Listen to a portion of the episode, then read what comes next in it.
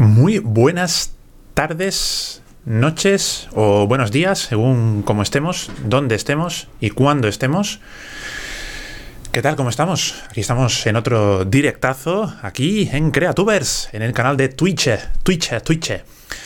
Voy a hacer primero la prueba de rigor, como hago siempre, para asegurarme de que todo se escucha y se ve perfectamente, para asegurarme de que todo se escucha y se ve siempre, para asegurarme de que todo se parece que todo se escucha perfecto. Maravilloso. Y he entrado en un bucle maravilloso. Pues parece que todo funciona perfectamente. Vamos a voy a entrar aquí en el panel del canal para que se vea aquí en el estudio de panel de control de creador. Esta vez no tenemos, parece que no tenemos ningún problema de. de cambios de. Vale, vale, perfecto. Perfecto, parece que todo está bien. No tenemos ningún problema de cambio de título ni nada de eso. ¿Qué tal? ¿Cómo estamos? Voy a abrir aquí el chat para que se vea por aquí. ¿Qué tal? ¿Cómo estamos? Pavel Trifon. Me quedo sin voz. ¿Te imaginas que, hay aquí un, me da un jamacuco en directo? A las buenas tardes desde el frío de Huelva, dice Pablo Trífono 76. Espero que te esté gustando el uso, el uso de QTT, QT Tab Bar. Pues eso quería comentarte, porque no consigo echarla a andar. No sé si es cosa mía. O que no es compatible con la última versión de Windows 10, eh, 10 20, 2010 o algo así, no me acuerdo cuál era. Pero la cuestión es que no he conseguido echarlo a andar. Al menos no consigo visualizarlo en el, explorador. Bien, a ver, eh, vamos a ver que esté todo correcto. Aquí me parece también el chat, en el panel de, en el gestor de la transmisión de Twitch. Eh, he comprobado que por ahora se me escucha razonablemente bien. No sé si pica un poquito el audio. Por ahora eh, se me queda en la franja amarilla. No pasa ahí de en la fuente del micro XLR, el micro de condensador que estoy utilizando ahora mismo. Dice que es compatible con todas las versiones de Windows 10. De todas formas, luego volveremos a ese tema porque puede ser interesante luego. Luego puede ser interesante echarle un vistacillo. A ver, ¿qué quería comentar hoy? Pues quería comentar eh, una cosita que he visto en otro canal, en un vídeo que subió ayer, no sé si fue ayer o anteayer, que subió el, nuestro amigo Ruben Wu. Ruben Wu, Ruben eh, y es que él comentaba en el vídeo que el hecho de que un vídeo tenga más, eh, más suscripciones puede influir en el hecho de que un vídeo tenga más visualizaciones, más visibilidad en YouTube. Em, yo rápidamente eché mano de mis estadísticas también en YouTube me puse a mirar, a bichar un poco en todas las eh, estadísticas de vídeos míos eh, que he tenido yo, los que han tenido más éxito, los que han tenido menos éxitos, eh, los que han los que subí hace poco, los que subí hace poco y han tenido más visualizaciones o menos visualizaciones. Por cierto, aprovecho, es que siempre se me olvida saludar a la gente que me está escuchando a través del podcast. porque sé que me oís y muchísimas gracias por estar ahí también al otro lado de la pantalla y también del altavoz. porque eso me gusta mucho. J. Parper 06, ¿qué tal Pedro? Pues muy bien, aquí estamos en directo, en otro directazo. ¿Qué tal? ¿Cómo estamos todos? Vosotros. Hace fresquito hoy, ¿eh? Efectivamente, hace fresquito hoy aquí en, en Málaga también. No llegamos a niveles extremos del norte, pero empieza ya a hacer un poquito de rasca. Rasca, mamá. Vale, ah, pues como estaba comentando, eh, resulta que el, bueno de Rumbenguo subió un vídeo que, en el que dice que mm, el hecho, como digo, el hecho de que tengamos eh, más espectadores, más espectadores, no, más suscripciones en un vídeo, a, a raíz de un vídeo, de que la gente vea un vídeo, influye positiva o negativamente en el hecho de que tengas más visualizaciones en ese vídeo. Entonces, como digo, yo le eché un vistazo a mis eh, estadísticas, a las estadísticas de mis vídeos, y lo que yo quería comentar aquí es que mm, me falta información. a ver, él lo que comenta es que uh, digo mucho E, mucho A, mucho O, y es una cosa que es un tic que tengo que me tengo que quitar sí o sí, porque resulta muy cargante muchas veces. A ver si consigo no hacer más es o os hasta que termine este directo. Él lo que comenta es que cuando tenemos un vídeo que tiene muchos suscriptores, que hace que la gente se, suscriba a tu canal, ese vídeo tiene más visibilidad porque YouTube lo que quiere es que haya nuevos suscriptores a tu canal. Es lo que quiere, YouTube lo que quiere es atraer gente. El diagnóstico, el, digamos, la, la sintomatología, por así decirlo, me resulta muy acertada. Me resulta muy acertado la lectura que hace él de los datos. Lo que pasa es que me falta, a mí me falta información para sacar conclusiones. Es decir, yo no tengo, me falta una información que YouTube seguro que tiene, pero que no comparte para yo corroborarlo, para yo corroborar exactamente lo que dice él. Yo no os voy a decir en este directo, no voy a decir, ah, este tío se está equivocando, eso no es así, eso no es así, eso funciona de otra manera. No, no, en absoluto. Él seguro que tiene razón, puede que tenga razón. Lo que pasa es que yo lo que quiero decir es que no tengo la información suficiente para sacar conclusiones. Entonces, para eso, lo quiero ilustrar este, este directo, mm, como buenamente pueda, con... Eh, ya estoy diciendo otra vez, ¿eh? Voy a tener que hacerlo de chupito cada vez que diga E. Un chupito cada vez que diga E. a ver, vamos a ver, vamos a poner aquí las estadísticas del canal y vamos a cambiar. Eh, esta vez no tengo puesto el control remoto, así que lo voy a hacer a, manubrio. vamos a poner aquí la pantalla, espero no cagarla. Ah, me falta la captura de. Vale, entonces la vamos a poner aquí, la transición. Y aquí me aparece, me aparece mi eh, OBS, aquí tenemos el OBS, y me falta poner la, el cam link, el cam link que no se ve por alguna razón, y, es, y esa razón es que no está Voy a ponerla otra vez. Voy a ponerla otra vez. Ah, no, no, no, no, no, no, leche, que no tenía puesta aquí la. Ah, maldita sea. Vamos a añadir aquí la captura de vídeo. Aquí tenemos cam link. Vale, perfecto. Alright. Camlink 4K no sale por aquí. ¿Dónde está Camlink 4K? ¡Camlink! ¿Por qué no tenemos aquí Camlink 4K? ¿Qué ha pasado? ¿Qué ha pasado aquí? Pues seguramente se habrá... Seguramente... Vamos a ver, vamos a eliminarlo otra vez. A ver si no la cago aquí con esto. Quiero quitarla aquí de esta escena. Vale, eliminar. Y ahora esta de aquí. Copiamos. Seguramente sea por el modo que tengo de... ¡Ah! No, hombre, no. Pero si yo tengo en pantalla. Transición. Ahora. Vale, vale, vale, vale, vale. Vale, es que cuando añadimos en modo estudio, en el modo estudio, si añadimos una nueva fuente, eso es una muy buena idea, muy buena idea, señores de OBS. Cuando añadimos una nueva fuente en el modo estudio, tenemos que darle otra vez a pasar a la pantalla para que se añada la pantalla con la, con la fuente. Me parece muy buena idea, muy bien pensado, señores. Vale, perfecto. Pues nada, ya tenemos aquí la pantallita. Vamos a eh, restaurar la ventana del Opera Aquí tengo aquí las cositas que quiero enseñar después, que son muy interesantes también, ¿eh? Vamos a ponerlo hasta el celo. Creo que es un poquito menos que el celo, ¿no? A ver, a ver, a ver, a ver, a ver. Vale. Más o menos así. Más o menos así puede estar bien. Sí, está ahí bien. Perfecto. Bien. Aquí tenemos las estadísticas del canal de Creatubers del último, los últimos 28 días. ¿Vale? Esto es una información confidencial. es una información confidencial que estoy aquí compartiendo con vosotros porque estamos aquí en Twitch. Vale, lo que comenta nuestro amigo Rumenguo es que los vídeos que tienen más suscriptores, eh, estoy diciendo otra vez, eh, lo de Chupito lo que tenía que hacer sí o sí, los vídeos que tienen más suscriptores tienen más visualizaciones. Y yo lo que quiero demostrar no es nada, no quiero demostrar nada. Simplemente quiero demostrar que no se puede demostrar.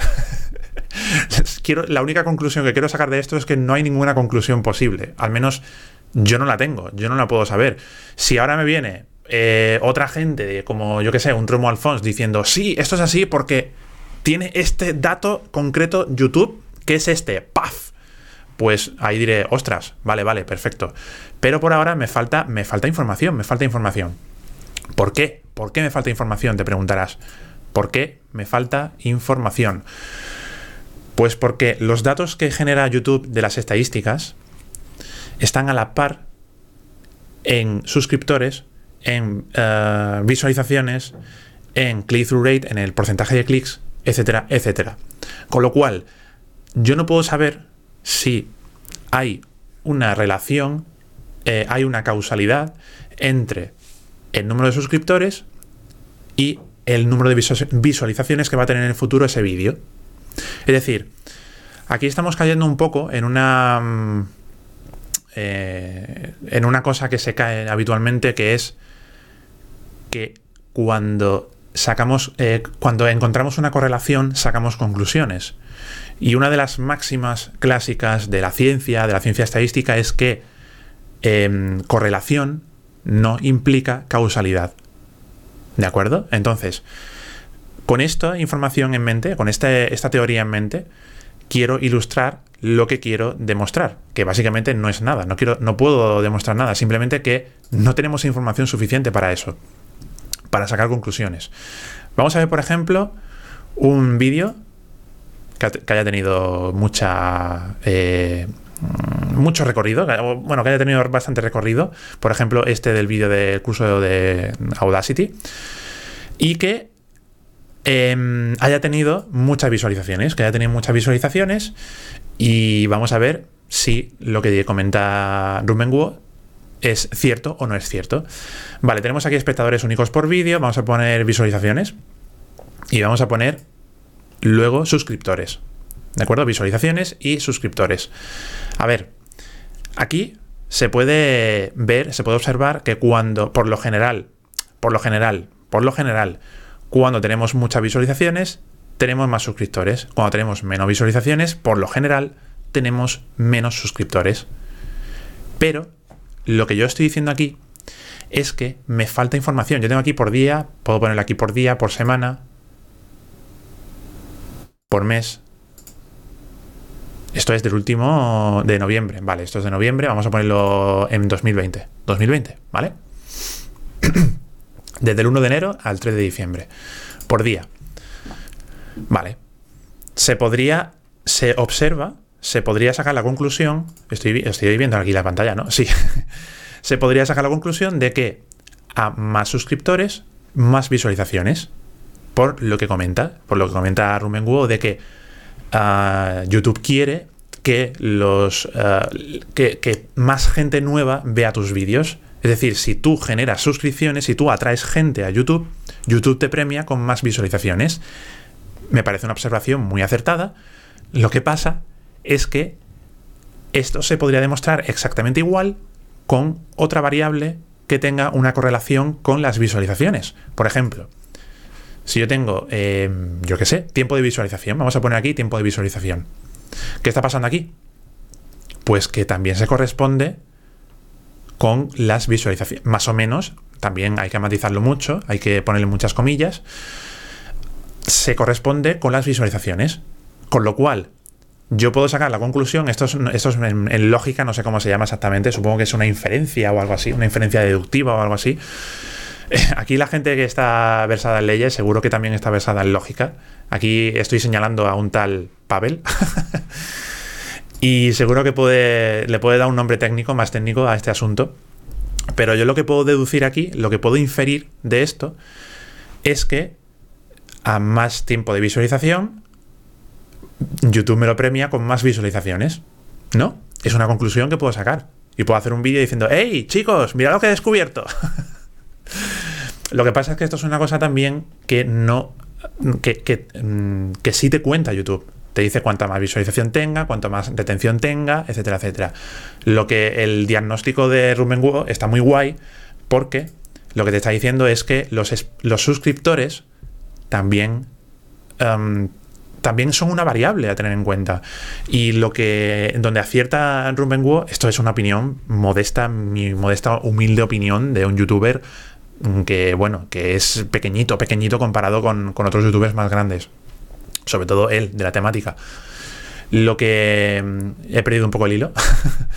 lo que mm, se demuestra aquí es que YouTube te da más visibilidad por los suscriptores también. Que los suscriptores son también una variable que están en la ecuación. Es decir, estoy aquí asegurándome de que todo está perfecto. Es decir, aquí eh, donde acierta Rumbenguo es que te está metiendo una variable nueva que también influye en todo el árbol, el ramillete de variables que hace que un vídeo tenga más o menos visibilidad. Lo que pasa es que no puedo encontrar una relación de causalidad. Puedo encontrar una correlación, pero una correlación, como digo, no implica causalidad. Eh, ¿Cómo era? Cum er, ¿Cómo era? cum ergo... Eso, eh, hay un latinajo que te dice exactamente lo que es, pero lo voy a buscar aquí rápidamente. Correlación. Cum, cum hoc ergo propter hoc. ¿Vale? Esto es lo que dice la, la, Wikipedia. Cum hoc ergo propter hoc es una falacia que se comete al inferir que dos o más eventos están conectados causalmente porque se dan juntos. Y esto es básicamente. esto, a ver, no quiero juzgar tampoco, ¿vale? Pero no sé, simplemente estoy añadiendo ahí más información bueno, más información no, más dudas que pueden echar un poco por tierra los convencimientos de la gente. Y es que yo siempre he dicho en Creatubers y en mi vida diaria, en mi vida profesional, en mi vida personal, que nunca des, nunca te creas nada por sentado, nunca te creas nada a pies juntillas, nunca des nada por sentado. Porque hay motivos para dudar siempre o casi siempre.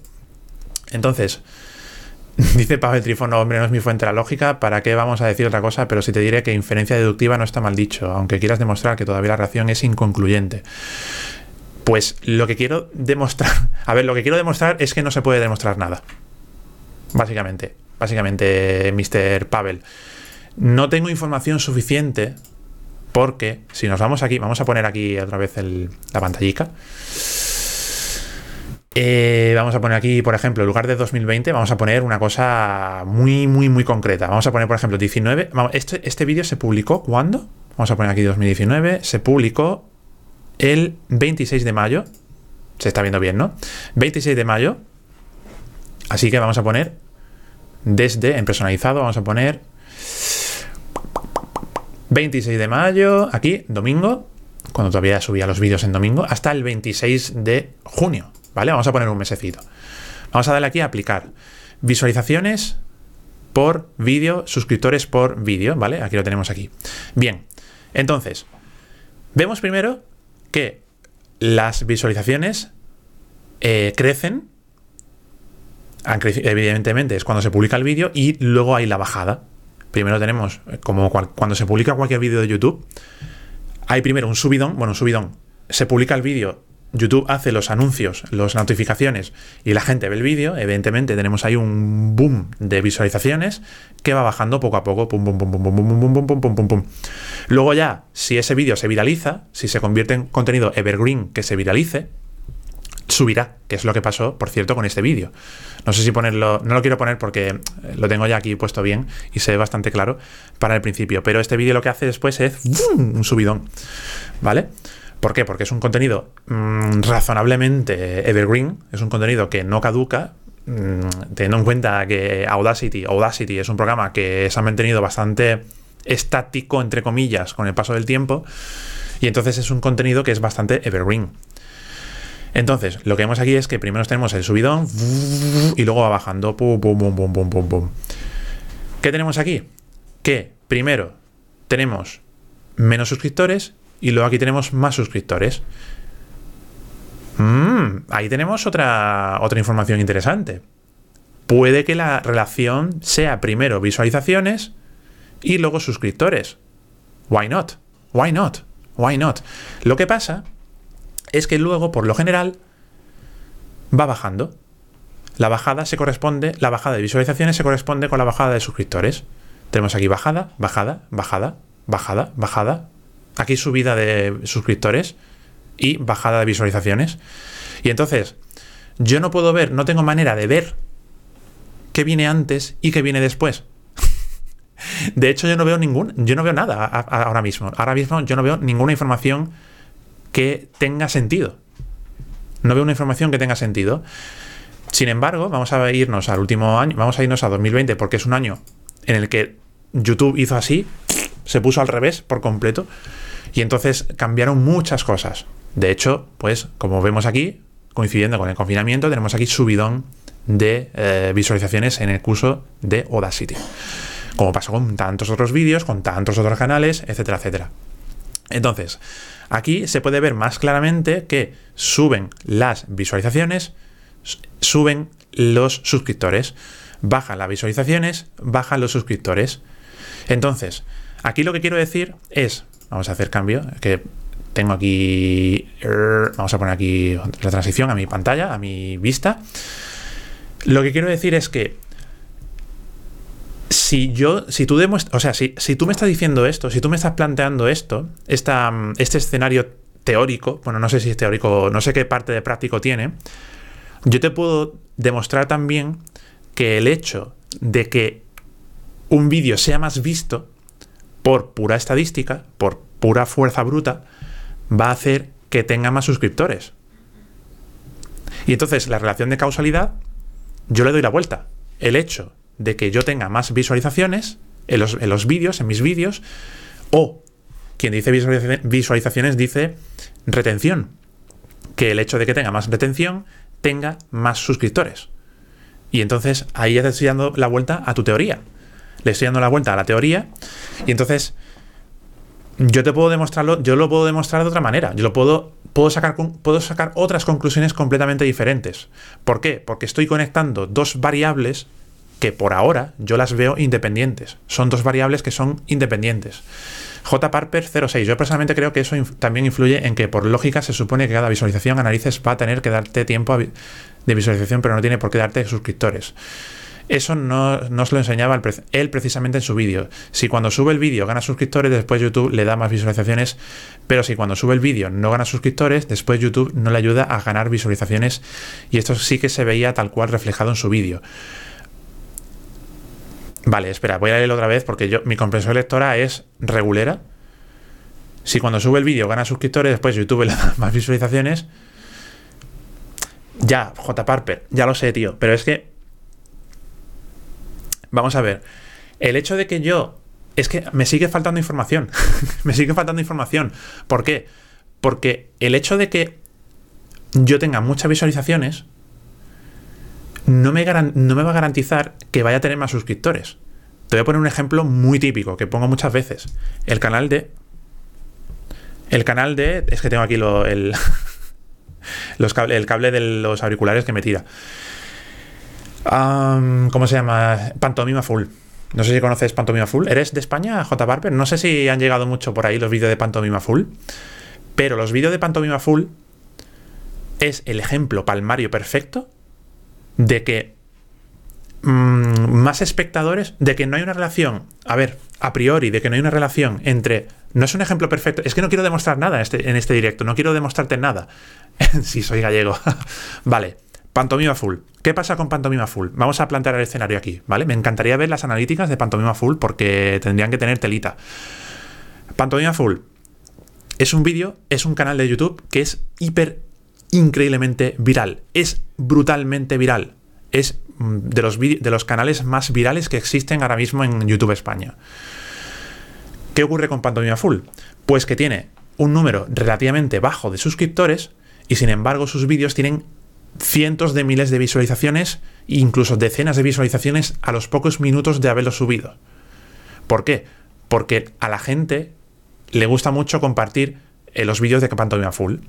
Es el típico, el, todos los viernes en mi grupo de, en los canales que estoy yo, en canales no, en grupos de, de WhatsApp, siempre hay alguien que pone un vídeo de del nuevo vídeo de Pantomima Full y son vídeos que se viralizan muchísimo. Sin embargo, es un ejemplo de un canal que la gente ve normalmente, la gente ve muchísimo, tiene muchísima audiencia, pero no tiene suscriptores. Tiene un número relativamente bajo de suscriptores respecto a su audiencia. Es, es un fenómeno que yo he analizado durante mucho tiempo. A veces me ponía yo a analizar su Social Blade, que es la información más o menos que tengo, más, más o menos clara, más o menos eh, detallada que tengo yo. Y, y veía yo, sorprendentemente, que los vídeos que subían ellos tenían, o sea, que su canal tenía muy pocos suscriptores, había, había un momento, sobre todo cuando empezaron, que tenían como 50.000 suscriptores y había vídeos que tenían cientos de miles de visualizaciones, que es una locura. Eh, dice J. Parper, ah, una cosa si te viene, tengo, tengo instalada la extensión de TubeBuddy, yo conozco esa extensión, sí, que me permite ver las estadísticas de algunos canales. Si quieres alguna información, no dudes en pedírmela. Creo que es una información muy parecida a la que te proporciona vidIQ. vidIQ es otra mm, extensión que hay, yo es la que tengo instalada en mi, en mi YouTube, en Chrome, no en Chrome, en Opera. Es una extensión de Chrome, pero que mm, funciona en Opera y me permite ver las, las estadísticas de los canales, los términos de búsqueda. Está muy bien esa extensión, la recomiendo encarecidamente para la gente que, que me siga por aquí y que no la tenga. Pero es muy interesante, muy interesante esta extensión porque te da mucha información muy, muy valiosa. Lo que pasa es que no es una información muy detallada, no es una información que... Voy a poner aquí las alertas por debajo de... Vale. yo, aquí el Canlin, vamos a ponerla por debajo que no lo tenía puesto por encima. Esto es como las capas de Photoshop. y ya está, vamos a poner la transición otra vez. Vale, ya está. Ah, creo que no es una información que vaya mucho más allá de la que te proporciona, por ejemplo, Social Blade a nivel de canal. A nivel de canal no te da mucha información. Luego te da información sobre términos de búsqueda, si la gente los busca mucho, etcétera, etcétera. Y es una información súper valiosa. Lo que pasa es que no llega muy al fondo. Eh, no llega muy al fondo. Y además, YouTube desde hace tres o cuatro meses, no sé, bueno, creo que un poquito más, la información que te da sobre las estadísticas de los canales, de terceros canales que no son tu canal, son mucho más de números redondos. Entonces es un poco más difícil de seguir la información de otros canales. Me da un poquito de penilla porque yo antes podía ver perfectamente los suscriptores que ganaban canal, el número de visualizaciones y ahora son números mucho más redondos. Pero bueno, básicamente te da una idea más o menos global sobre, los, sobre la dimensión de los canales. Y como digo, em, básicamente lo que digo es eso, que, que me, falta, me, falta, me falta información para sacar conclusiones sobre eso.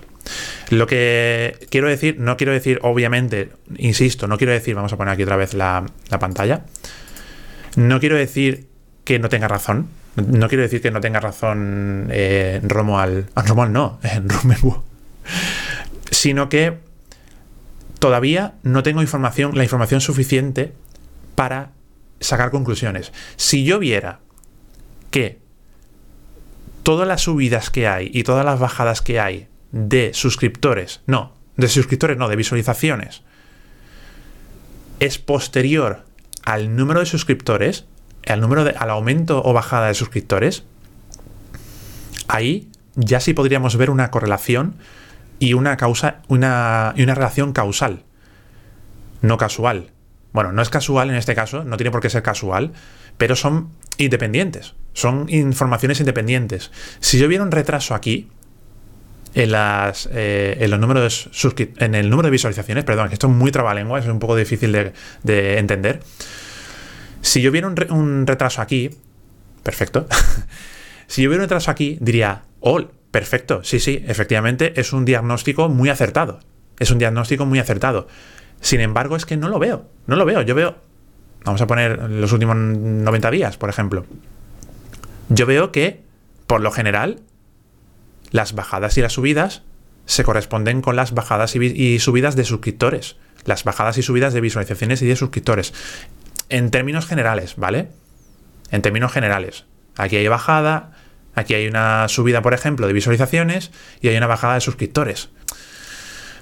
Es que no hay una relación, no veo un patrón, no veo un patrón que, que me haga... Yo soy muy de analizar patrones, me encanta... Eso es una cosa que no que tengo guardadito en mí, personal. Y es que me gusta mucho analizar gráficas de, y encontrar patrones en gráficas. Me gusta mucho ver cuando hay un patrón en una gráfica concreto, ¿vale? es una fricada que tengo yo de las mías en tema de bolsa, de mm, criptomonedas, etcétera, etcétera. y me gusta mucho ver dónde están los patrones, empezar ahí a visualizar así tipo eh, una mente maravillosa, empezar ahí a analizar patrones y, a veces puedo empezar a sacar conclusiones sobre cosas. Pero yo es que aquí me falta, me falta información, no puedo saberlo, no puedo saberlo. Si yo tuviera a lo mejor imagínate, quizá YouTube tiene una información más mm, potente, más profunda, que es por horas. En lugar de por días, por semanas, por mes, por año, a lo mejor te pone por horas. El señor eh, director de YouTube tiene una información, me lo imagino como el padre de Shinji Kari en Evangelion, así, con las gafas así, y dice, pon el gráfico por horas.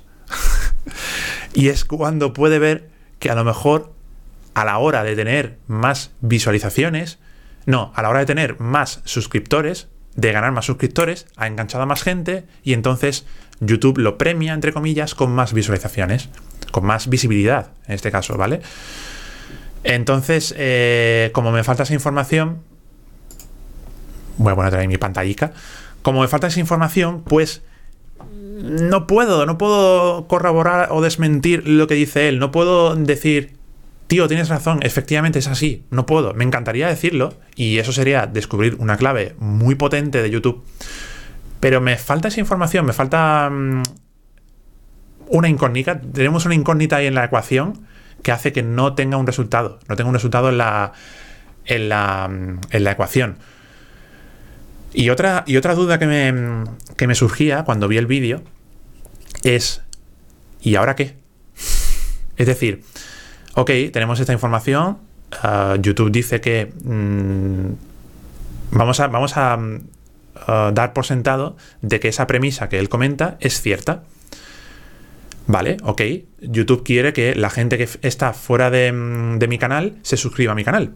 Entre en mi canal y se suscriba. Ok, ¿vale? Y entonces, ¿eso qué cambia en mi canal? ¿Qué contenido debería yo generar nuevo en mi canal?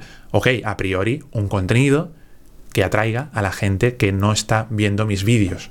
Pero ¿qué gente ve mis vídeos? ¿Qué gente se tropieza con mis vídeos? ¿Es la gente que está navegando en YouTube simplemente y se tropieza con mi vídeo porque le aparecen recomendados. Ah, amigo, amiga. O es una persona que está buscando información sobre Audacity, por ejemplo, y se tropieza con mis vídeos. ¿Qué va a hacer? ¿Le va a dar más prioridad a mi vídeo cuando se muestren resultados de Audacity, por ejemplo, o de DaVinci Resolve, o de Filmora? ¿O simplemente va a aparecer en recomendados? Como he visto que hace mucho que hace YouTube en, en los últimos tiempos. Es decir, yo veo en los últimos tiempos, en los últimos meses, desde que YouTube cambió la manera que tenemos ahora de mostrar los, los la manera en que tiene de mostrar la homepage. En la landing page de YouTube, ahora son vídeos recomendados ahí, un porrón de vídeos recomendados. Pum, pum, pum, pum, pum. No tiene una estructura determinada, sino que YouTube simplemente te dice, mira, mira qué vídeo más guay. A ver en cuáles haces clic. y si resulta que tenemos a mucha gente que hace clic en un vídeo determinado, pues YouTube lo mete en la rueda de darle más visibilidad. Yo sigo manteniendo una cosa que comentaba en, en hace ya un año. Hace ya un año, no sé si lo, si lo recordáis, amigos y amigas, creatubers, em, que comentaba que YouTube lo que quiere es darte una oportunidad, darte un, darte un empujón. Eh, con esto yo simplemente quería plantear otra variable aquí en YouTube. Es decir, tenemos uh, las variables que todos conocemos, el click-through rate, la retención, las visualizaciones, los espectadores únicos, las, em, los suscriptores, la gente que le da la campanita, también otra variable que ha metido, que ha metido YouTube hace un par de años, creo que fue, etcétera, etcétera. Pero es que también tenemos mm, una variable que es generar, ¿cómo la podríamos llamar? Generar contenido interesante con el tiempo, que es lo que te hace YouTube. Lo que yo comentaba en el vídeo del año pasado, en 2019, es, es que YouTube descubre que tú, le has, que tú le has gustado a mucha gente en tus vídeos, en un vídeo tuyo, en un vídeo que se ha hecho viral, ¿vale? Entonces, lo que hace es, lo digo porque yo lo, yo lo mm, experimenté en mi canal, es que tú tienes un vídeo que tiene muchas visualizaciones, ¡pum! y luego publicas un siguiente vídeo y ese, y ese siguiente vídeo, yo lo digo por experiencia mía propia, lo va a enseñar más gente YouTube. Porque YouTube dice, oye, recuerdo que tu vídeo anterior lo vio mucha gente, así que el vídeo siguiente lo voy a enseñar a más gente para ver si sigues así, con esa tónica. Y si sigues así, pues te voy a seguir premiando con más visibilidad en los siguientes vídeos. Y entonces, lo que yo he visto en muchas tendencias de YouTube, en muchos canales de YouTube, es que tenemos vídeo que lo peta, vídeo que, tiene mucha visibilidad, muchas visualizaciones, y luego uh, va bajando. Y lo que yo comentaba, por ejemplo, el año pasado, es que, y creo que ha cambiado poco en ese aspecto YouTube, es que YouTube de repente le da por enseñarte vídeos de, yo ponía de ejemplo a Jorge Cremades. Yo tenía a Jorge Cremades hasta la sopa en YouTube, cuando yo ni estaba suscrito a su canal, ni veía habitualmente vídeos de humor, no veía yo ese tipo de contenido en YouTube. Sin embargo, en un momento dado, YouTube empezó a mostrarme vídeos de Jorge Cremades. Vídeo de Jorge Cremades, pum, pum, pum, pum, pum, pum, pum. Claro, yo cuando veo la gráfica de Social Blade de Jorge Cremades, veo que justo, que casualmente, cuando yo estaba viendo eh, muchos vídeos de Jorge Cremades, Jorge Cremades en recomendados en YouTube, tuvo un pico bestial de visibilidad, Jorge Cremades. Entonces, lo que yo eh, quería decir en ese vídeo es que YouTube lo que quiere es que se renueve contenido continuamente.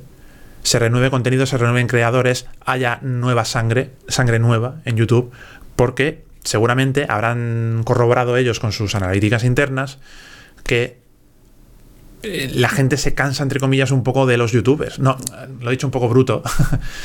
que los canales de YouTube pueden envejecer. ¿Por qué, por ejemplo, tenemos, no voy a decir nombres concretos de canales de tecnología, pero yo sigo varios canales de, varios canales de tecnología. Y em, tenemos un canal de tecnología que lleva desde el año 2011, más o menos, subiendo vídeo cada semana cada semana o dos veces a la semana. Y luego tenemos un canal que salió hace, no sé si fue hace un año por ahí o hace un par de años, que sube también con contenido cada semana. Y sin embargo, el canal A de tecnología tiene de media unas, no sé si tenía unas 500.000 visualizaciones al mes o algo así, más o menos. Y el canal B que nació mucho después, que salió en 2019 por ahí, tiene como 700.000, 800.000, 900.000 o incluso más visualizaciones. Creo que llega al millón mensual. ¿Por qué? Si es un contenido que es muy parecido. Además, son contenidos casi clavados muchas veces. Reviews de teléfonos móviles, de gadgets tecnológicos, etcétera, etcétera. ¿Por qué? Pues por muchas variables, muchas variables. Click-through rate, a la gente le gusta más el, contenido, es un contenido más atractivo, al final, al fin y al cabo de lo que estamos hablando es que sea un contenido que conecte con la audiencia, que sea atractivo para la audiencia, y eso YouTube lo parametriza con click-through rate, retención, em, visualizaciones, espectadores únicos, suscriptores, que, te lleve que te traiga suscriptores al canal, etcétera, etcétera. Porque no tiene, no tiene una manera objetiva de visualizarlo, bueno, subjetiva, mejor dicho, sino que lo mira con parámetros objetivos, lo discretiza, entre comillas, con parámetros que son objetivos. Es decir, si un canal tiene mucha más, eh, mucho más tiempo de retención que otro canal, YouTube dice, yo creo que esto es porque gusta más, ¿no? Entonces, eso es lo que hace que le dé más visibilidad al canal. Pues bien, todas esas variables Incluido también el hecho de que YouTube, cuando se viraliza un vídeo, por cualquier razón, ha surgido un vídeo que se ha viralizado, ¡pum! Una supernova y que sale que hace que se viralice un vídeo. Ah, cuando YouTube descubre eso, dice, mmm, ven para acá, ven para acá que te voy a dar un empujoncito. Es lo que yo comentaba en el vídeo del año pasado, exactamente igual. Te va a dar un empujoncito para ver si puedes mantener ese nivel. Para ver si puedes mantener ese nivel de, de viril, virilidad, ¿no? Viralidad, viralidad. ¿De acuerdo? Y entonces YouTube te empuja, te dice, mira, toma, aquí tienes, plaf. Y entonces te puedes convertir en un Luisito Comunica o te puedes convertir en un canal especializado en tecnología que tiene mucha visibilidad, que tiene muchas visualizaciones. O puedes tener, a ver, hay canales de, de tecnología que son cosas mm, bastante nicho, es más, a ver, lo, que, lo que quiere YouTube, lo que gusta mucho en YouTube, y lo que he visto en el top 10 de vídeos más vistos, no sé si lo habéis visto, el top 10 de vídeos más vistos en YouTube España, la mayoría eran de entretenimiento. Es lo que le gusta a YouTube porque es lo que la gente ve normalmente. Por eso decía Rumen Guo que, YouTube es como una televisión, ¿no? Que efectivamente es un diagnóstico que yo comparto, vamos, sobradamente. Lo que pasa es que YouTube es tan grande, es como un canal de televisión, es como una televisión que tiene tropecientos mil millones de canales diferentes y el hecho de que a ver, es que hay, es muy complejo YouTube, es muy complejo. La gente se queja mucho de YouTube, pero muchas veces esos comentarios que se hacen sobre YouTube, sobre es que YouTube no me da visibilidad, es que YouTube lo que quiere es mm, que los canales de entretenimiento tengan más visibilidad que otros canales, etcétera, etcétera. Pero el público lo que a mí me enseñaron en la universidad, una cosa que es básica en televisión, por ejemplo, y en, vamos, estoy seguro de que en Internet también, estoy segurísimo de que en Internet también.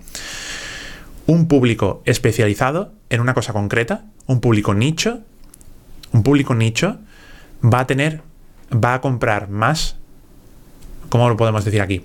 Va a gastar más en publicidad, no, más, más en publicidad no, va a acudir a más anunciantes de eh, creo que me sale aquí otro comentario.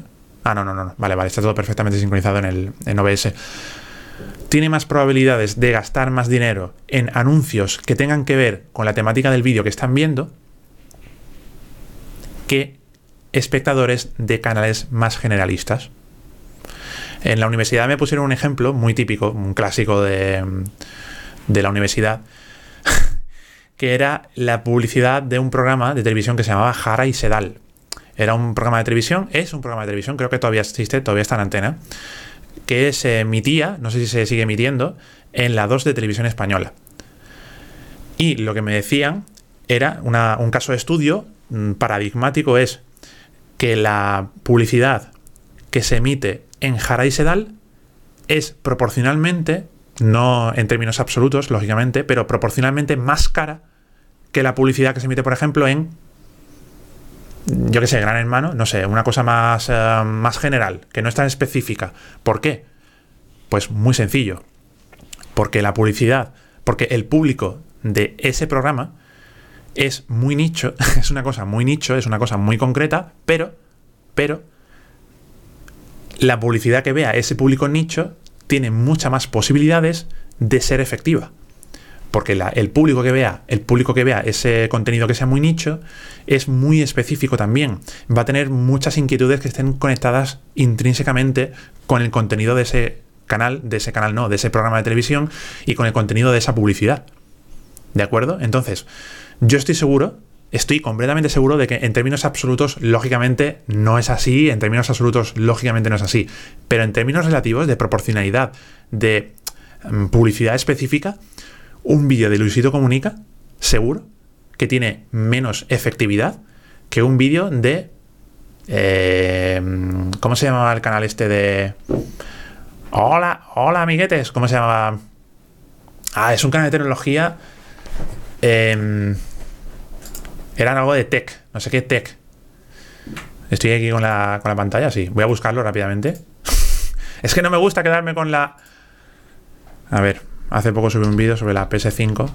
pero si pongo aquí PS5, me sale... ¡Buah! Mil millones de, vídeos. Bueno, vale, venga, voy a poner este, este ejemplo, por ejemplo, Tecnonauta. Tecnonauta, ya me, ha dejado ya, me ha dejado ya con, con la mosca detrás de la oreja. Es otro canal, es un canal de una chica también, que lleva como 15 años subiendo vídeos, que he olvidado el nombre. Esta, en, estas de esas cosas que en una. Cuando estoy con los amigos, me acuerdo perfectamente, pero como estoy aquí en la tensión del directo, yo lo llamo la tensión del directo. Mm, se me olvidan, se me olvidan muchas veces. PlayStation 5. No me sale, no me sale vídeos recomendados. Pero. Pero bueno, me sale Tecnonauta, que es otro canal que tiene 6 millones de suscriptores y que es un canal de tecnología. Es un canal de tecnología. Clipset, qué grandes sois, qué grandes sois, gracias Zarrin. Clipset, sí, sí, sí, Clipset seguro. Estoy completamente seguro de que es ese, sí, sí, sí, sí. Correcto, correcto. Esta chica que lleva como. mm, Desde que antes de que empezara YouTube, estaba ya ella subiendo vídeos a YouTube. no, en serio, es, es, muy antiguo este canal. Y tiene 2 millones de suscriptores. Y tiene de media. Vamos a ver las visualizaciones que tiene de media. Vamos a ver, vamos a analizar su Social Blade. Vamos a cotillar un poquito. a ver. Social Blade. Y lo que no quiero enseñar aquí, no sé si tengo los formularios, voy a ponerlo aquí, voy a ponerlo aquí en, secreto. Y ahora vamos a ver la pantalla. Porque aquí tengo los canales. Los canales que yo veo. Vamos a poner clipset. Algún día los enseñaré, ¿eh? Algún día los enseñaré. Seguro, no son muy dif ¿Eh? He puesto clipset y me ha salido una cosa súper rara. Usman Khan. Vamos a poner el nombre. Ah, clipset video. Vale, vale, vale. Clipset video. Vale, aquí lo tenemos. Zarin dice hola, hola y muchas gracias por resolverme la duda, tío. Perdón por no saludar, no te preocupes. J. Parper 06, ¿qué carrera hiciste en la universidad? Comunicación audiovisual. Comunicación audiovisual. Aquí tenemos a Clipset, a los señores de Clipset. Esta, esta montaña que... Espérate, tenemos en la pantalla, ¿no? Sí, vale. Esta, esta montaña que vemos aquí es PlayStation. PlayStation y creo que también Xbox. Xbox, creo, más o menos. De media... Ah, es que esto me, me destruye un poco la, tendencia, pero bueno. Vamos a poner que ha tenido pues 9 millones de visualizaciones. 9 millones de visualizaciones que no está nada mal para, ser un canal de tecnología, que es una de las... Um, para YouTube es un nicho, esto no, no, es una cosa muy nicho, pero para YouTube es una cosa más concreta, es una cosa que está especializada en tecnología. Los vídeos que se van a ver son vídeos de tecnología, sí o sí. Entonces, lo que yo quería decir, la, mi, mi teoría, es que un canal de tecnología que esté especializado en tecnología, por lo general, salvo que tú le indiques lo contrario, te va a mostrar mucha publicidad que esté relacionada con la tecnología. Ejemplo, eso lo puse en un ejemplo hace poco en un vídeo. En un vídeo que te va a hacer una review del iPhone, pues a lo mejor te va a mostrar publicidad de iPhone, del nuevo iPhone 12, el nuevo iPhone, iPhone 12 Pro Max, no sé qué, no sé cuánto. Entonces, la gente que vea una review del iPhone es porque quiere comprarse un iPhone o porque le gusta simplemente ese youtuber, pero hay un porcentaje seguro muy grande de gente que se quiere comprar un iPhone o se quiere comprar un teléfono móvil y está dudoso y entonces le aparece una publicidad. Le aparece una publicidad relacionada con uno de esos teléfonos móviles que se quiere comprar. Y entonces yo estoy seguro de que ese vídeo va a ser más efectivo en ese canal que en un vídeo de Auronplay, por ejemplo. Fíjate, Auronplay es un canal random o yo que sé, de Jordi Wild, que hace un vídeo de una cosa y al día siguiente hace un vídeo de una cosa completamente diferente. Lo dicho, hay muchas variables ahí en juego, hay muchas cosas que influyen, hay muchísimas incógnitas en la ecuación, solo YouTube sabe exactamente cómo funciona y yo lo que puedo decir es que no puedo decir nada, básicamente, que no puedo, no puedo sacar conclusiones sobre, sobre lo que ocurre con YouTube, sobre lo que hace YouTube. Sí, es, una, es un planteamiento interesante, es un planteamiento interesante lo que hace en este vídeo. Pero lo dicho, me, me, sigue faltando una información, algo, me falta, me falta un enlace ahí, un, una cadena que me enganche esas dos variables que hagan que pueda encontrar una relación causal entre estos dos hechos. ¿De acuerdo? Así que... Mmm, ah, básicamente... Mmm, ¿Qué contenido? Todo esto venía por el contenido que tenemos que generar, ¿no? Ahora, ¿qué hacemos? ¿Seguimos generando un contenido general? Para que atrae más gente. Seguimos generando un contenido para nuestros suscriptores y los que vengan después de cascarilla, pues que vengan y guay, ya está. Porque yo personalmente me siento más cómodo en el segundo escenario. Yo personalmente me siento más cómodo generando un contenido que sé que gusta a mis suscriptores. Aunque a veces he hecho cosas experimentales, ¿vale? De hecho, el penúltimo vídeo que subí es una cosa más experimental, es una cosa que mmm, trabajo yo habitualmente, pero a nivel canal, a nivel canal de YouTube, Es una cosa muy experimental, una cosa muy rupturista con mi canal y los números lo demuestran. Los números demuestran que eh, ese vídeo pues tuvo mucha menos, uh, mucho menos, mucha menos repercusión. Repercusión. Cuando digo repercusión, voy a hacer aquí la gráfica. No sé si enseñaroslo. El es el vídeo que hice de las. A ver, vamos a ver. Quería poner los últimos vídeos subidos el vídeo que hice de los em, consejos para acelerar tu página web. A ver si puedo ordenarlo por visualizaciones, fecha de subida. No puedo ordenarlo por fecha de subida. Ah. A ver si podemos añadir aquí una variable. Ingreso, interacción de tarjeta, pantallas finales. Esto tiene un montón de variables para calcular. No, bueno, bueno, no importa. Eh, bueno, puedo entrar en las estadísticas del vídeo y ya está. A tomar por saco, ya está. Vamos a ver las estadísticas. Voy a, ahora lo pongo, ¿vale? Cinco consejos para acelerar tu página web hecha con WordPress. Vamos a ver las estadísticas. Y ahora vais a ver aquí mis vergüenzas. No sé si enseñarlo. Bueno, estamos en Twitch, tampoco pasa nada. Porque es una cosa que no se puede enseñar mucho.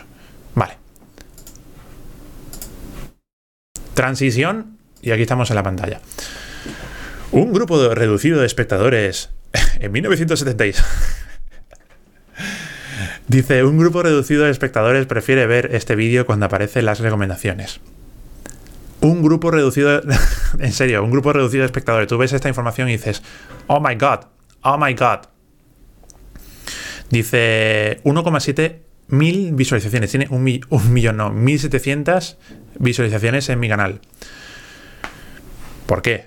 Pues porque mira lo que ha pasado aquí. Esta es la media que tengo yo en mi canal y esto es lo que ha pasado aquí. ¡Boom! Esto ya se va a romper, ¿eh? porque el último vídeo rompe esto brutalmente. Muchísimas gracias, por cierto, por la acogida que ha tenido el último vídeo. Ah, me ha hecho muy feliz, me ha hecho muy feliz ver ese subidón de, de visualizaciones en el último vídeo. Pero este vídeo es bastante paradigmático en este aspecto de contenido que no tiene nada que ver con el contenido que yo subo habitualmente en el canal de Creatubers y que en consecuencia, eh, por consiguiente, ha tenido menos visualizaciones. ¿De acuerdo? Momentos clave de detención de la audiencia. Esto no lo he visto. Duración media de las visualizaciones 4 minutos. Porcentaje medio visto 23%. Vamos, una cosa. Una cosa muy pobre. Pero, oye, esas son cosas que, a ver, a ver, a ver. Me estáis comentando por aquí. J. Parper, me pareció muy interesante en tu último vídeo el programita. ¿Esto qué es? ¿Esto qué es? ¿Qué me has hecho tú aquí, amigo? Canjeado, destacar mi mensaje 100. ¿Esto qué es?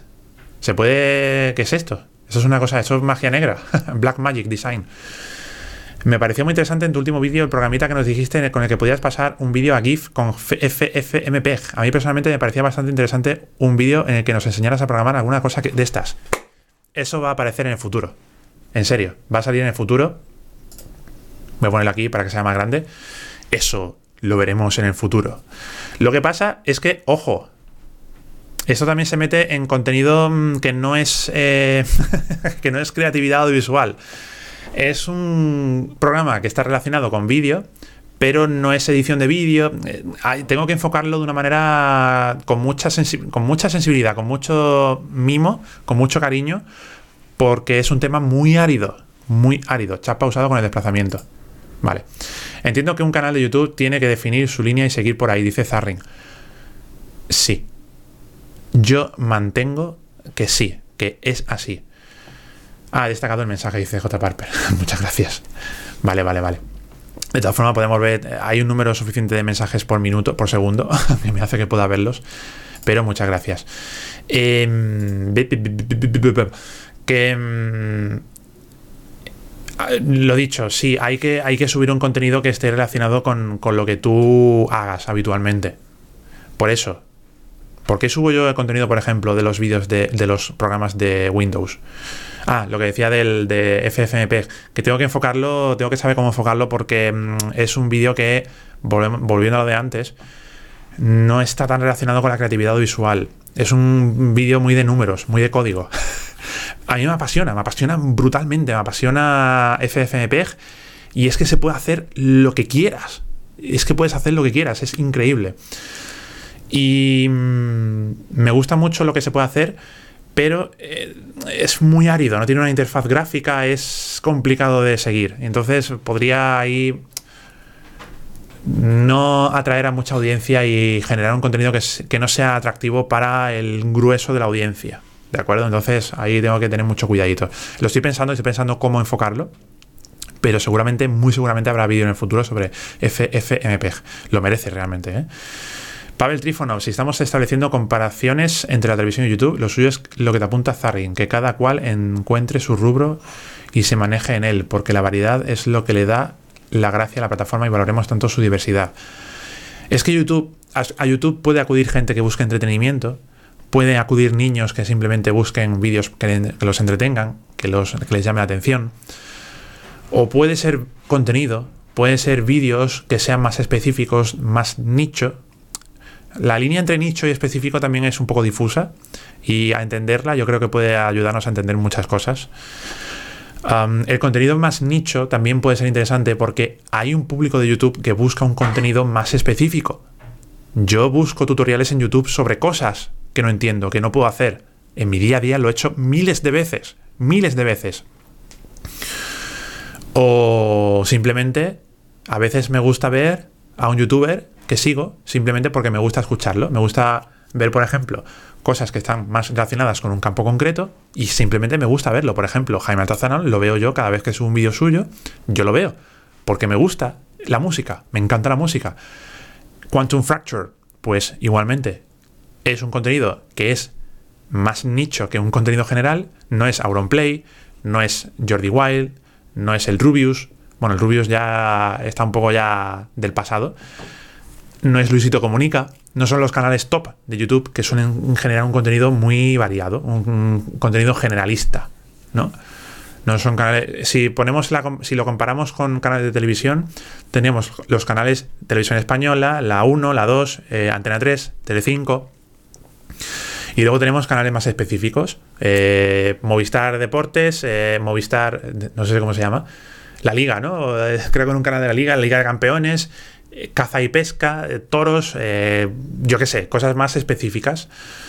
Entonces, ¿qué pasa? Que obviamente los canales que tienen una audiencia más específica tienen menos visibilidad, tienen menos audiencia que un canal generalista como Televisión Española, como Antena 3, como Telecinco, La Sexta, etcétera, etcétera. Eso en España. En otros canales, pues, en otros países, pues, sus canales generalistas. Eh, dice Pavel Trifono 76, distinto es que el algoritmo o el nadaritmo es más que un algoritmo, es una red neuronal lo que tiene YouTube. No es un algoritmo propiamente dicho, un algoritmo es una, por así decirlo, una especie de receta. Si una cosa se da, ocurre lo otro, ocurre una siguiente cosa. Entonces, lo que hizo YouTube fue rediseñar el algoritmo y convertirlo en una red neuronal que tiene en cuenta más cosas, tiene en cuenta más eh, cosas más subjetivas. No sé exactamente cómo funciona, pero no, no es exactamente así, no es, no es, exactamente un algoritmo.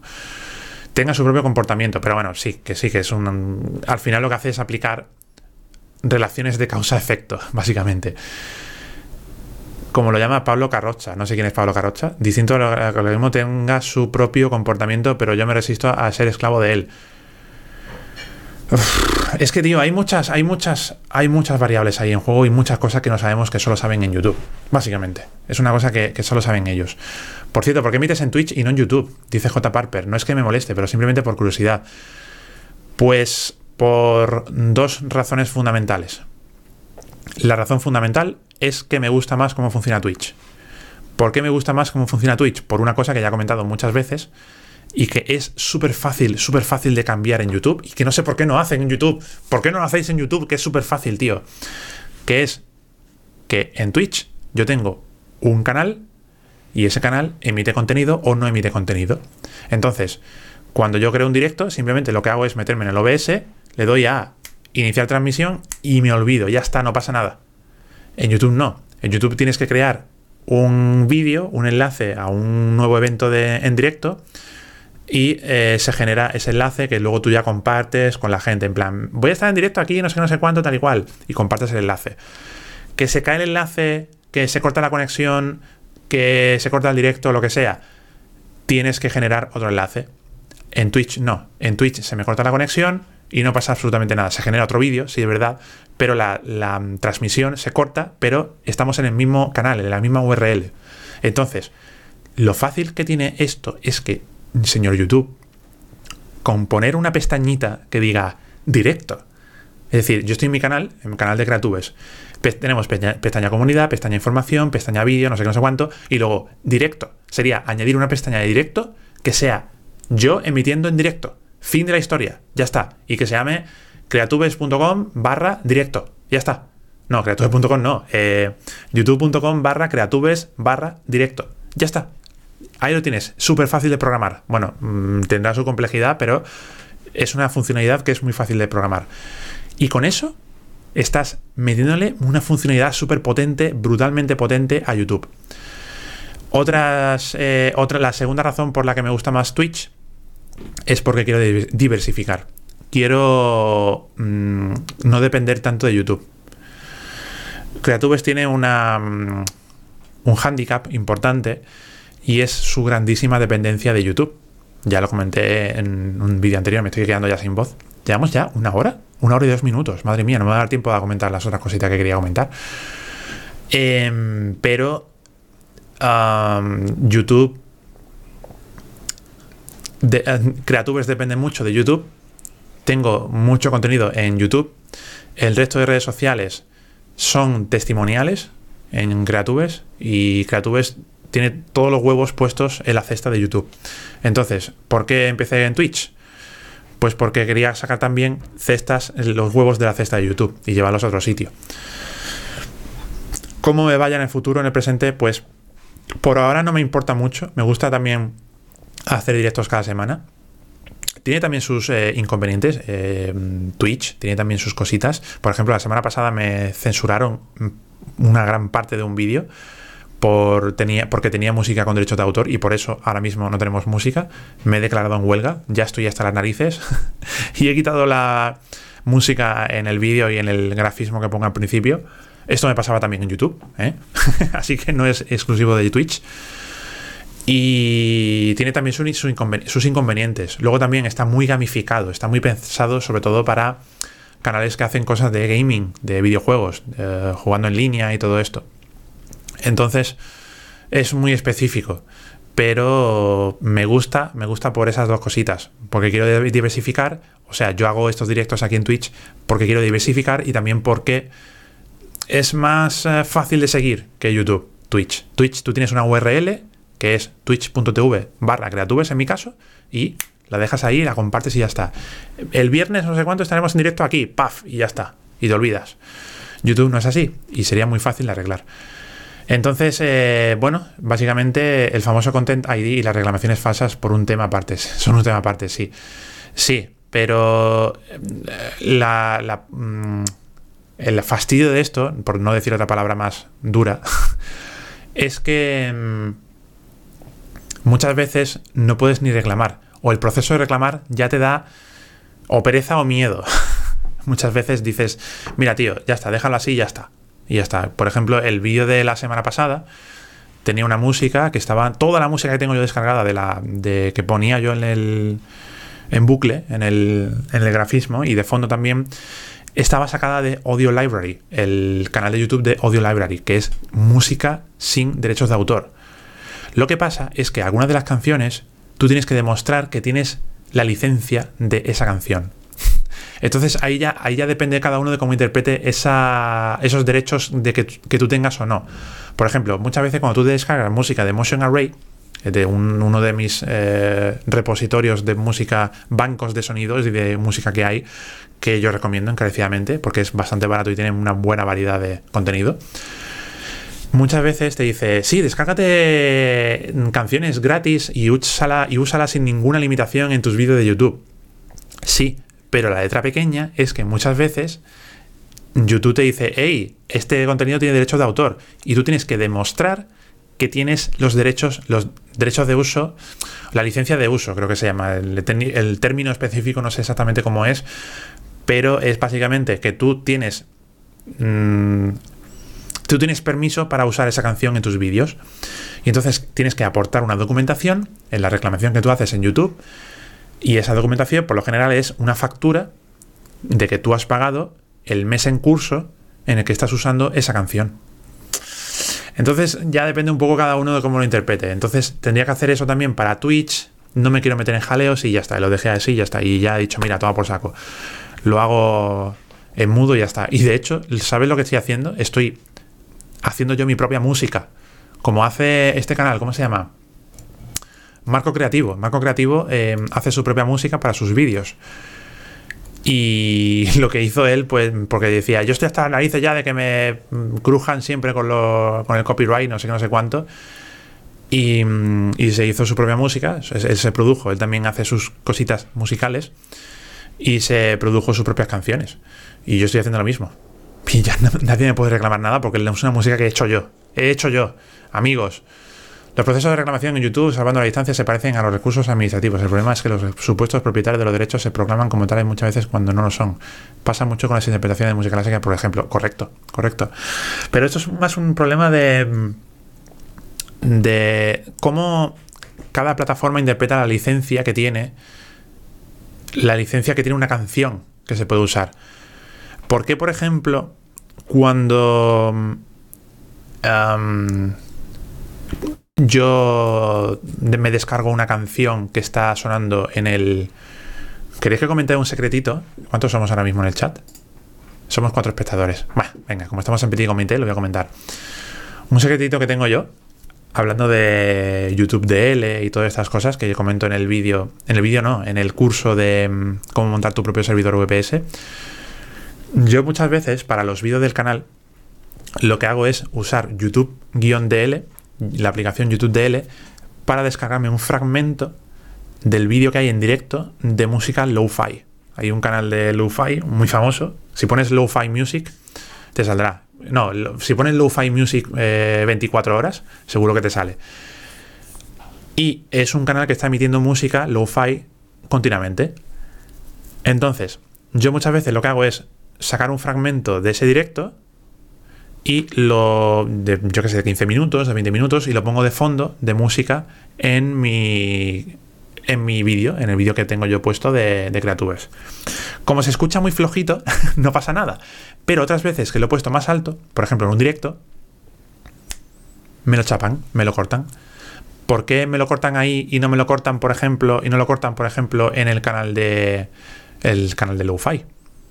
Porque es Lo-Fi el que tiene los derechos de las canciones o porque mm, sé que mm, de buena tinta que muchas veces han cerrado el canal de Lo-Fi, el canal de las 24 horas de Lo-Fi. Lo sé porque tengo que cambiar la URL, porque yo tengo puesto, la, lo tengo memorizado, lo tengo por ahí guardada, la URL del canal y a veces no funciona porque la cambian, porque lo cierran.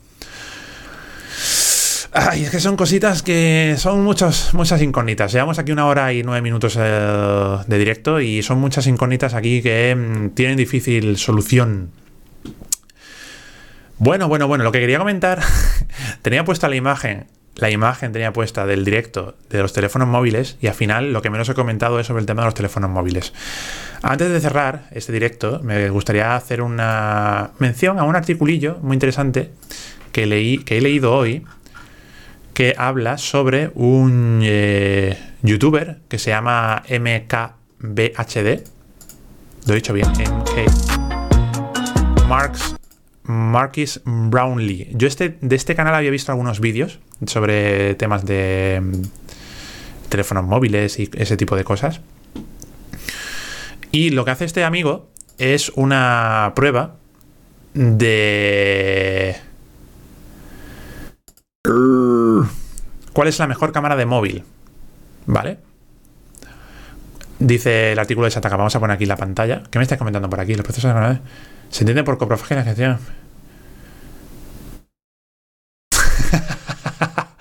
Maravilloso el troleo que me hacéis. Pero, Pinero Huesca, no te vayas, tío. Quédate aquí. Quédate aquí, aunque seas un troll. Eh, quédate aquí, tío. Quédate aquí porque quiero que estés aquí. No sé si te has ido ya. Espero que sigas aquí, ¿vale? Vale, vamos a poner aquí la... Mm, vamos a poner aquí la pantallica. ¡Pantallica! Y es este artículo de Sataka Foto. Tenemos esta prueba ciega, busca cuál smartphone de 2020 captura las mejores fotografías. Spoiler, no es el iPhone. Me llamó mucho la atención esto. Dije yo, ¿cómo? ¿Cómo? ¿Cómo? ¿Cómo que no es el iPhone?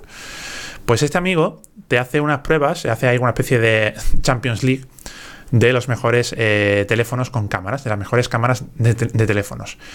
Curiosamente, al final los que se quedan son el MI 10 Ultra y el Zen Zenfone 7 Pro de Asus.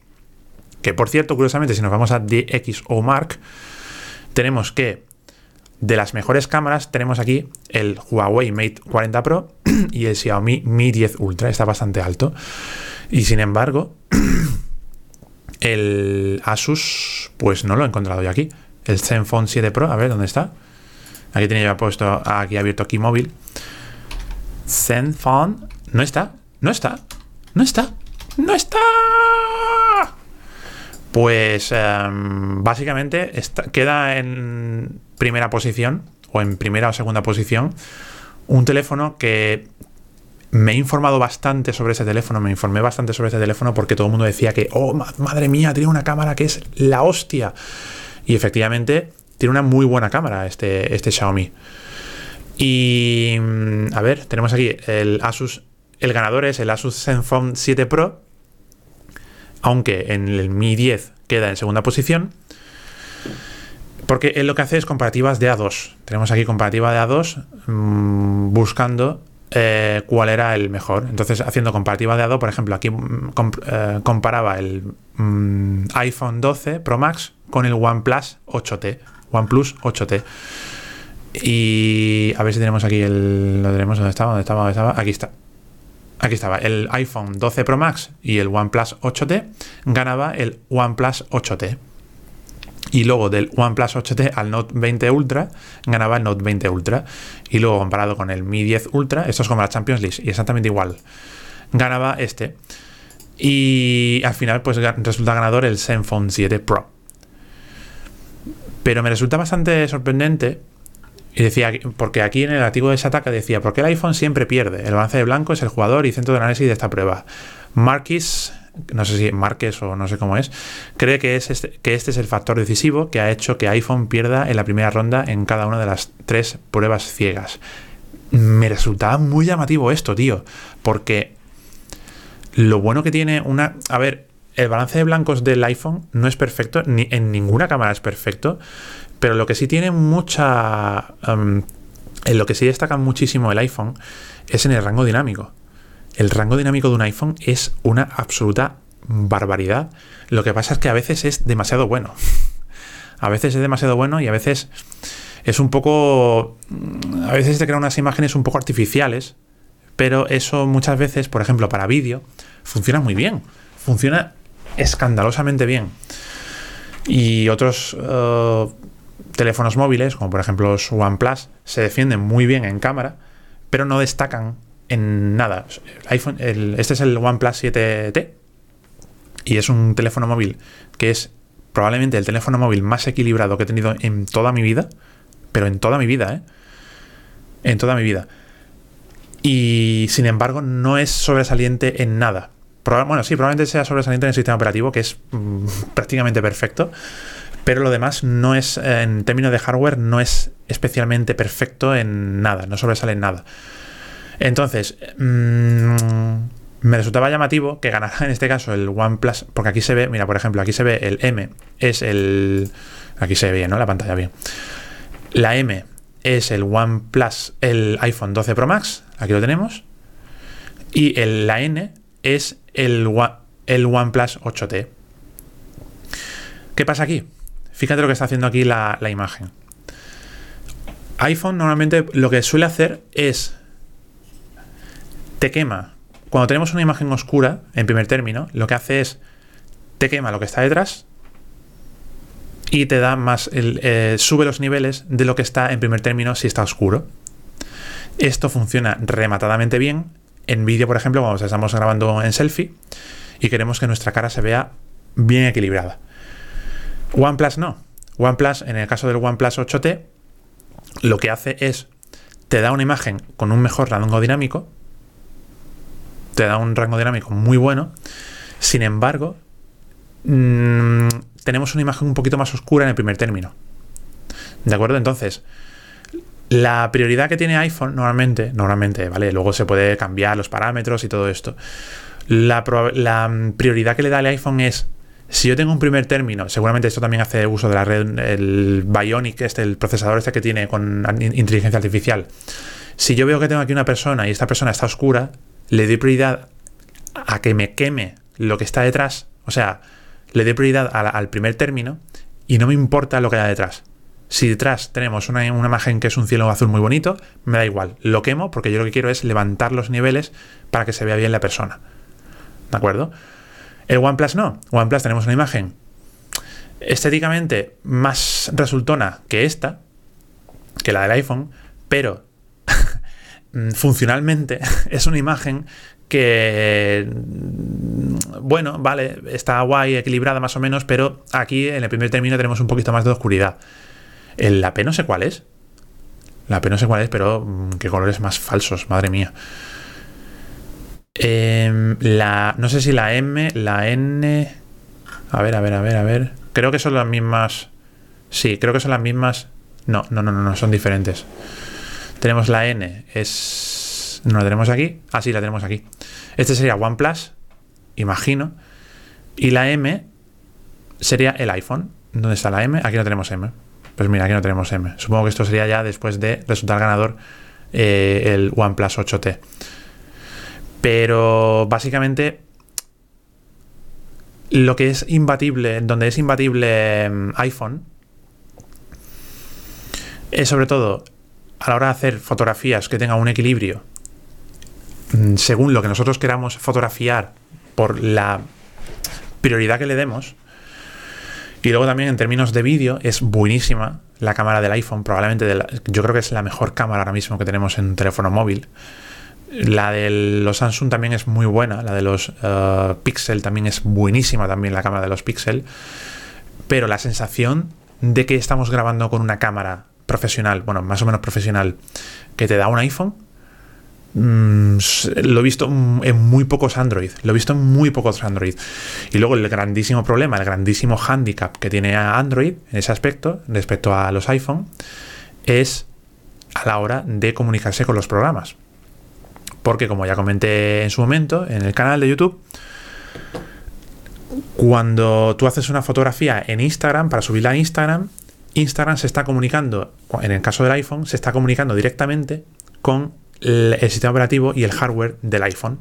Sin embargo, en Android tenemos una serie de capas de mm, no sé si se llama creo que la virtualización del hardware porque lo que tiene que hacer es abstraerse más o menos abstraerse el sistema operativo porque tenemos diferentes combinaciones de hardware el hardware se conecta con el sistema operativo de muy diferentes formas porque tenemos muchísimas combinaciones diferentes de hardware entonces lo que hace, es, lo que hace Android es meter capas para eh, virtualizar partes del sistema, del sistema de hardware para que se pueda comunicar el sistema operativo, independientemente del hardware que estemos utilizando, con la cámara, por ejemplo.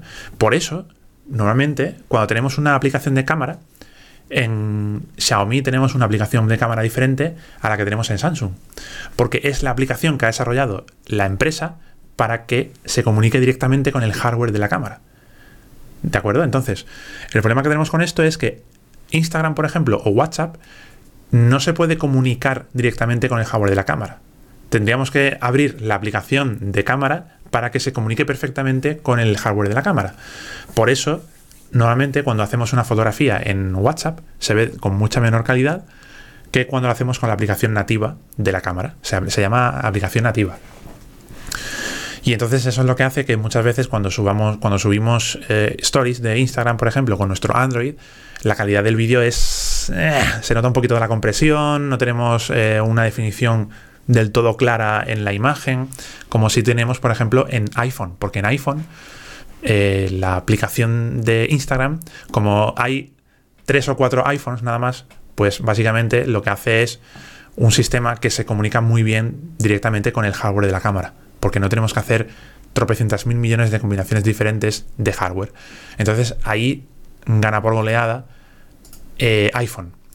Sin embargo, sin embargo, pues pues lo que se quería hacer con Android era mm, unificar todo esto, unificar los parámetros de, de manejo del hardware. Y luego ya el sumum de todo esto vendrá en el futuro y será Fuchsia. Google Fuchsia será la evolución de Android que vendrá en el futuro seguramente, o quizás no. Ya se está demorando bastante porque lleva muchísimo tiempo este proyecto desarrollándose y todavía no acaba de salir. Pero básicamente es un sistema operativo que se conecta más con el hardware. No tenemos em, tantas abstracciones en el hardware, sino que se comunica más con el hardware. Eso seguramente obligará a que los fabricantes fabriquen el hardware más específico para que se comunique mejor con el sistema operativo, con Fuchsia en el futuro. Pero bueno, todo esto son especulaciones y eh, son cositas que, bueno, que son pequeños inconvenientes que tenemos por tener un sistema operativo u otro, un sistema de teléfono u otro. Y eso pues eh, ya depende también de cada usuario. Yo, por ejemplo, me siento muchísimo más cómodo en Android. No me gusta iPhone, no me gusta iOS. iOS. Y bueno, básicamente, pues eso es todo por este directo. Me he quedado ya sin voz, me he quedado ya sin voz. Una hora y 21 minutos, llevamos de directo. Madre mía, vamos a terminar ya por hoy, que me estoy extendiendo demasiado. Ha estado muy guay lo, lo de YouTube. Em, creo que em, daría para incluso para vídeo, ¿no? Daría incluso para hacer un vídeo ahí curioso de respuesta, vídeo respuesta. Luego vendrá Romo Alfón, seguramente dirá, señores, esto es así, esto es asado y esto es pim pam pum. Y ya diremos todos, ah, alright, vale, vale, perfecto, pues ya está. Perfecto, ya está, chico. Eh, JPaper06, voy a ponerme a ver tu curso de Audacity que el director de hoy lo merece. Ah, muchas gracias, muchas gracias.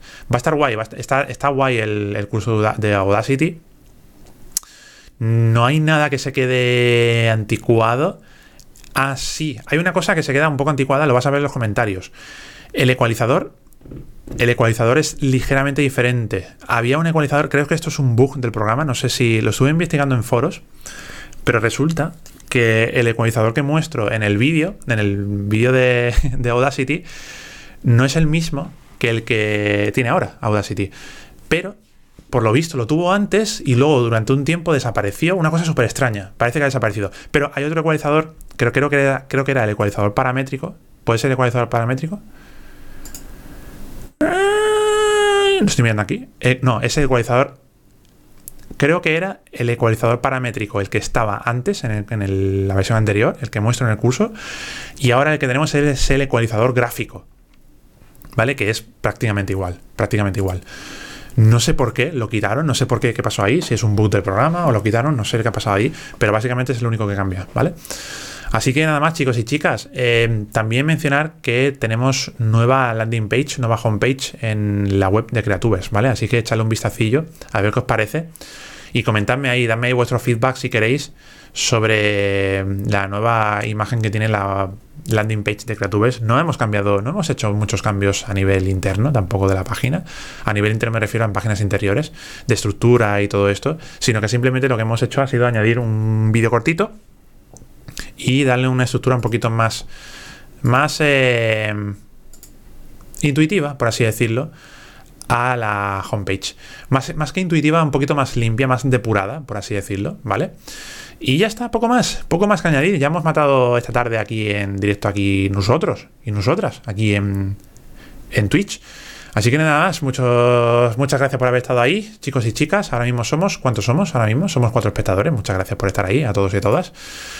Y nada más. Nos vemos próximamente en otro directo aquí en Gratubes. La semana que viene, el próximo viernes, estaremos aquí otra vez, hablando de cine, otra vez. Hablando de la Vía Láctea de Buñuel. Estaremos con Alejandro Granja, mi gran amigo Alejandro Granja. Y el próximo martes tenemos un vídeo muy especial que llevaba mucho tiempo queriendo hacer. Y es una comparativa de micrófonos para hacer streaming. Muy interesante. Mira, Mira esta nueva incorporación a Creatubers. Este es el Blue uh, Snowball Ice. No sé si se llama Snowball. se llama Snowball porque el original creo que es blanco. Pero yo lo adquirí en negro. Me gusta más. Y estamos, tengo aquí todo empantanado con un montón de micrófonos y cositas para probarlos y mostrarlos en el próximo vídeo del canal de YouTube. Va a estar muy guay, va a estar muy chido el próximo vídeo del canal de, de Creatubes. Así que muchísimas gracias por haber estado ahí, chicos y chicas. Nos vemos próximamente aquí en Creatubes, en directo y en diferido. Hasta luego, adiós, muchas gracias a todos, un besazo muy fuerte y nos vemos en Creatubes donde siempre. Adiós. Hasta luego, J. Parper, hasta luego, Pavel, hasta luego todo el mundo. Adiós.